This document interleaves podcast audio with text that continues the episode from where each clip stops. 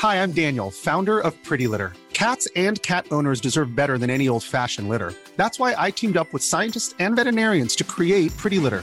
Its innovative crystal formula has superior odor control and weighs up to 80% less than clay litter. Pretty Litter even monitors health by changing colors to help detect early signs of potential illness. It's the world's smartest kitty litter.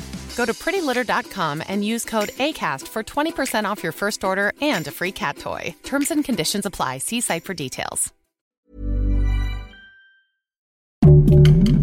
Heraldo Podcast, un lugar para tus oídos. Dale play y comienza un nuevo nivel de Utopía Geek.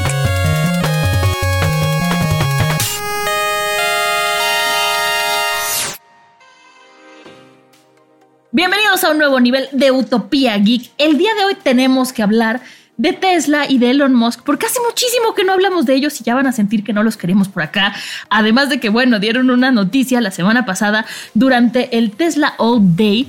Eh, pues bueno, más que noticia, mostraron el primer robot humanoide. Ay, que mm, que no sé, a ver, a ver, yo, ustedes saben que yo creo que Elon Musk es un genio malvado, o sea, sí es una persona muy inteligente, está viendo muchísimo a futuro y, cómo pueden avanzar muchas tecnologías, está haciendo muchas cosas bien, pero también creo que de repente es aterrador. Entonces, pues bueno, presentaron este robot que... Em, lo que dijeron es que integra la misma inteligencia artificial que se utiliza en sus coches, los que son este, semiautónomos. Bueno, esa misma inteligencia la usa este robot.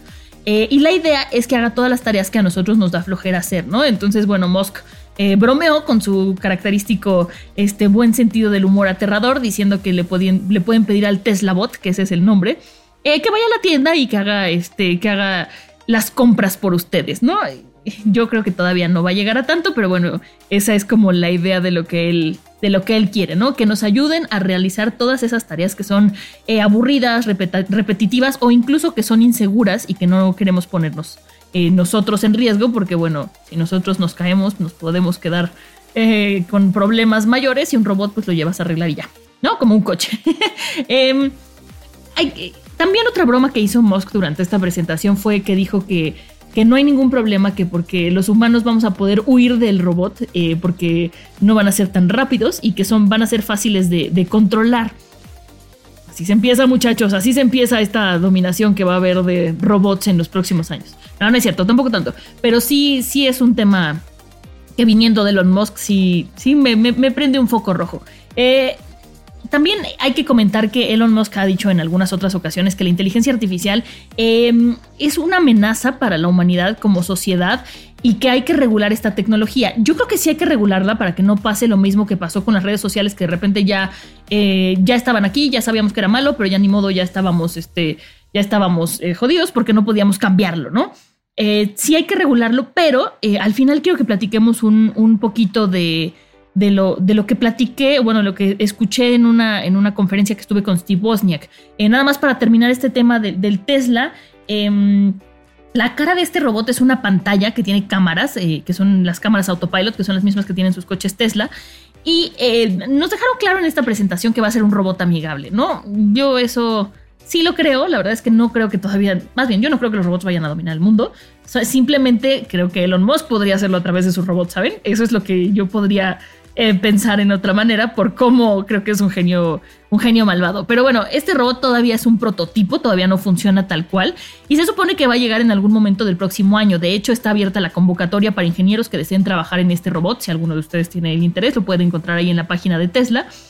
Y a lo que quería llegar de, de Bosniak, que bueno, es uno de los cofundadores de Apple, por si no lo, lo tienen este, registrado en sus, en sus memorias, también lo pueden encontrar en The Big Bang Theory, sale en un capítulo, a mí me parece que es un, es un gran ser humano, es un gran visionario. Y durante el evento de Talentland, eh, que fue digital, bueno, virtual este año, tuve la oportunidad de asistir a una, a una plática con él. Eh, que le preguntaron qué opina de la inteligencia artificial y si algún día los robots van a superar a los humanos. Y su comentario se me hizo muy, muy pertinente y muy, muy congruente. Él dijo que, que el problema de la inteligencia artificial es que es perfecta y los humanos somos impredecibles. Entonces la inteligencia artificial dentro de su mundo es perfecto y funciona sin ningún tema, pero dentro de nuestro mundo no. Porque no tiene esa capacidad todavía de, de, adaptarse a nosotros, porque nosotros tenemos libre albedrío y muchas otras cosas, ¿no? Entonces él dijo que no cree que haya ningún riesgo, al menos en un futuro cercano, porque tendríamos que, que cambiar la naturaleza que tenemos nosotros los humanos, ¿no? Y, y ser predecibles y, y ser matemáticamente eh, precisos me parece muy interesante, ¿por qué? Porque a comparación de lo que dice eh, Elon Musk, de que, sí, lo dice burlándose, ¿no? De que los robots, este, que puedes correr de tu robot, pero él sí habla de un, de un peligro de la inteligencia artificial, ¿no? Que hay que regularla. Eh, sí hay que regularla, pero ¿para qué? No creo que para que no nos domine, yo creo que más bien, suena muy feo que diga para que no nos domine, siento que estoy en una película de sci-fi, pero yo creo que es más bien para que las compañías que utilizan estas tecnologías después no enloquezcan y, no sabemos qué puede pasar, ¿no? Como ahora con todo lo que está pasando con Facebook, con, nuestros datos, ¿no? ¿Quién hubiera pensado que, que nuestros datos iban a valer tanto, nuestra información iba a valer tanto? O sea, tu nombre y tu correo, ¿sabes? Al principio nos pedían nombre y correo y decías, ay, sí, claro, lo pongo con mucho, con mucho gusto, no hay ningún problema. Y luego nos dimos cuenta que sí hay problema, ¿no? Cuando te están ofreciendo algo gratis, no es gratis, algo te están cobrando, ¿no? Y son tus datos o tu información o todo eso. Em, y también, digo, para meter un poquito de lo que hablaba Steve Bosniak de los datos, él decía que hay que tener mucho cuidado con lo que, con lo que, a lo que le damos like en línea. ¿Por qué? Él dice que no tiene Facebook, que no le interesa, que no, no, tiene nada en contra, pero que a él no le gusta. Y que tengamos mucho cuidado porque cuando tú le das like a la foto de, de, un, este, de unos zapatos o de una persona que tiene miles o millones de amigos, ese like no lo ve la persona a la que se lo diste, pero sí lo ven eh, todos los algoritmos de las, las, redes sociales. Y entonces tú ahí le estás dando información sin querer a, las grandes corporaciones. Entonces me pareció interesante ese dato y se los quería compartir junto con lo del Tesla Bot. Y para que no tengamos miedo de los Tesla bots, tengamos miedo de Elon Musk. Tampoco, tampoco, admirémoslo, pero dentro de su este, genialidad malvada. Eh, ustedes platíquenme qué opinan yo no sé si tendría un Tesla bot. Un, Tesla, un coche Tesla sí tendría, pero un Tesla bot, híjole, sí, ya me da un poquito más de cosa. Digo, no voy a tener ninguno en un futuro cercano. Espero que en muchos, muchos años pueda tener un, un, este, un Tesla, pero platíquenme ustedes si lo tendrían, si no lo tendrían y qué opinan. Eh, les recuerdo que a mí me encuentran en todas mis redes sociales como arroba 89 Si me quieren mandar memes, algún chiste, lo que ustedes quieran ahí siempre es bien recibido. Y le agradezco muchísimo a la gente que me ha estado escribiendo comentarios de este podcast. De verdad los leo todos y me da muchísimo gusto que estén por ahí con nosotros generando esta utopía donde cabemos todos. Eh, nos escuchamos en el próximo nivel. Eso es todo por hoy. Adiós.